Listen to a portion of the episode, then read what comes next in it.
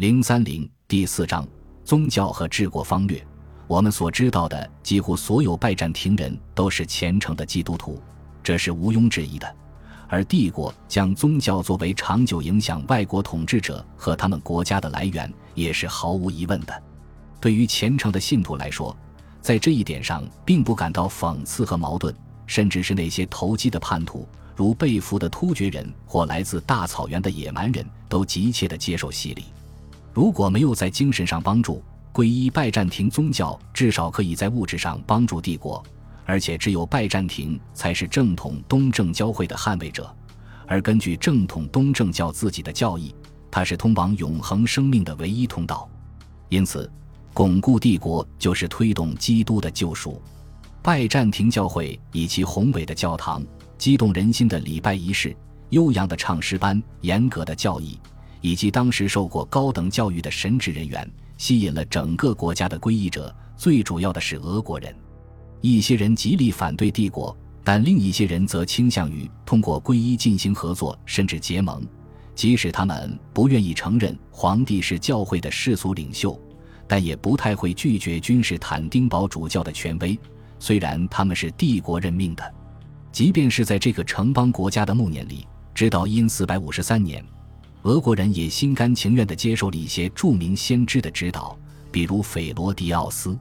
当拜占庭传教士从九世纪开始，使邻近的布勒加尔人、巴尔干斯拉夫人和摩拉维亚人相继皈依，在基辅罗斯的斯堪的纳维亚统治者中发挥最大影响力时，他们是在把灵魂从异教徒手中拯救出来，这值得他们做出所有努力。但作为一种固有的结果。他们在这个过程中也招募了潜在的盟友。诚然，皈依东正教并没有阻止由基督化的布勒加尔人或基辅罗斯对帝国发动激烈的战争，但即使在927年承认保加利亚教会独立自主之后，拜占庭外交还是可以，并确实利用了君士坦丁堡对地方教徒的权威来寻求帮助，或至少劝阻敌意。拜占庭人有时也从宗教禁忌中受益。因为人们反对攻击基督教帝国，即使是第四次十字军军中被激怒的拉丁人，当准备进攻、征服、洗劫君士坦丁堡时，他们也被抑制了。至少他们的领导人有过这种担心，因为在一二零四年四月十一日最后一次进贡的前夕，这是对所有人宣布的：所有的威尼斯人和其他每一个人都应该在周日早上去听不到。他们就这么做了，然后。主教们对军队进行了布道，他们向朝圣者表明这场战争是正义的，所以希腊人是叛徒和杀人犯，而且不忠，因为他们杀害了他们的合法领主，而且比犹太人更坏。此外，主教们说，他们将赦免所有攻击希腊的人。然后，主教们命令朝圣者忏悔他们的罪恶，并指出，他们应当毫不犹豫地攻击希腊人。因为希腊人是上帝的敌人，他们还命令要找出所有邪恶的女人，并把他们送到远离军队的地方。我们不可能知道，当没有杀人的牧师来鼓吹攻击基督徒的神圣性时会发生什么。但有记录的是，君士坦丁堡在拜占庭外交活动中信仰中心的作用，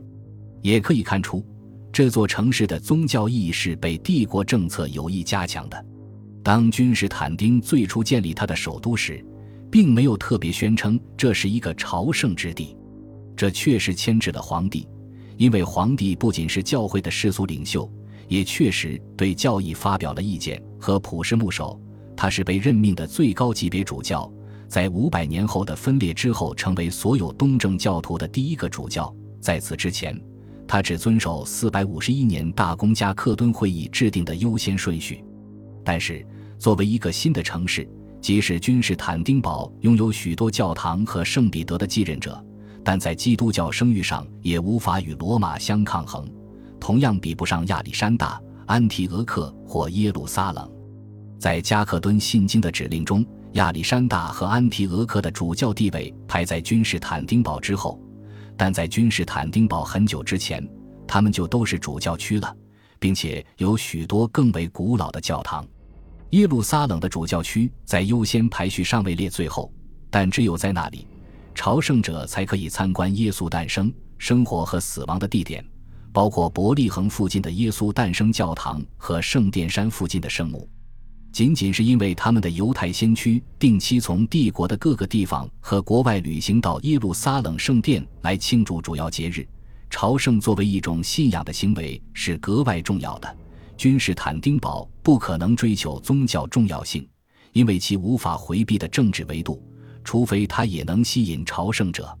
这是皇帝和主教们遭遇并克服的挑战。君士坦丁堡以巨大的努力和开支。成为基督教的圣城，成为像罗马或耶路撒冷一样的朝圣地，而且在很长一段时间里，它的访问者比任何一个地方都要多。首先是教堂的建造，宏伟的新圣索菲亚大教堂又称圣智慧教堂。一千四百五十三年，君士坦丁堡被征服之后，成为气派的清真寺。经历一九三五年的世俗化后，它又成为伊斯坦布尔访客最多的遗址。之前的圣索菲亚大教堂已经是该遗址上建造的第二个教堂，在五百三十二年一月的尼卡起义中被烧毁了。根据扎什丁尼的命令，这座新建筑是由拉勒斯的安特米乌斯和米利都的伊西多尔精心设计的，可谓一个瞬间诞生的世界奇迹。有着惊人的巨大圆顶，宽三十一点八七米，离地面五十五点六米，由窗户缝合成的穹鱼心图案所支撑着。使它看起来像魔法一样漂浮在访客之上，就如奇迹一般。这是美学的另一个奇迹。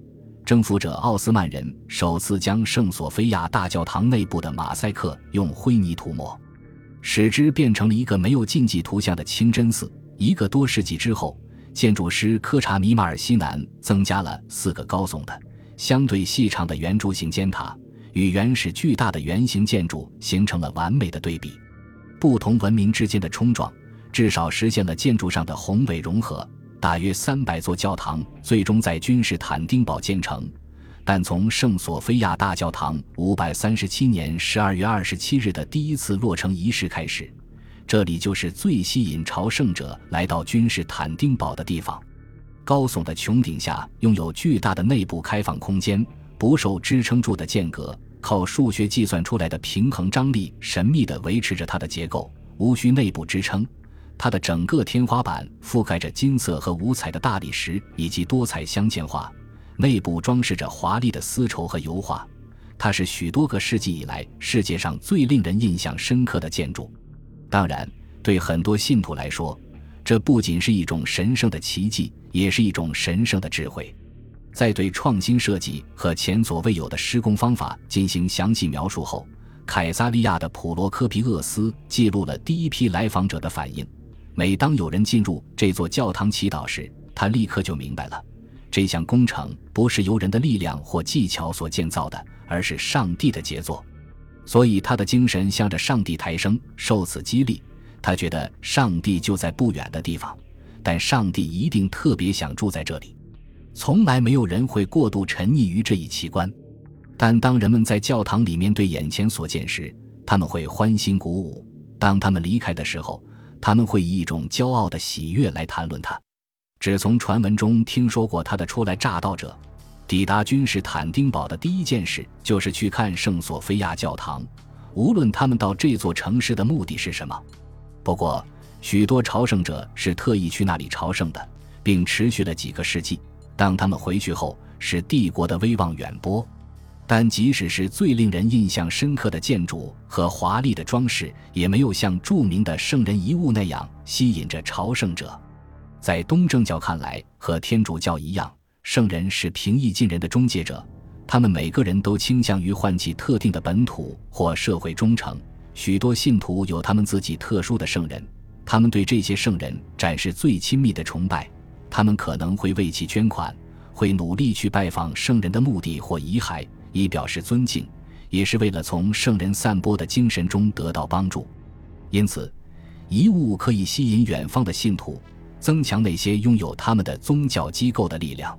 有些机构一开始就作为墓地或遗物的圣地，而另一些则是在能够负担得起费用的情况下购买遗物。这是一种灵活的贸易，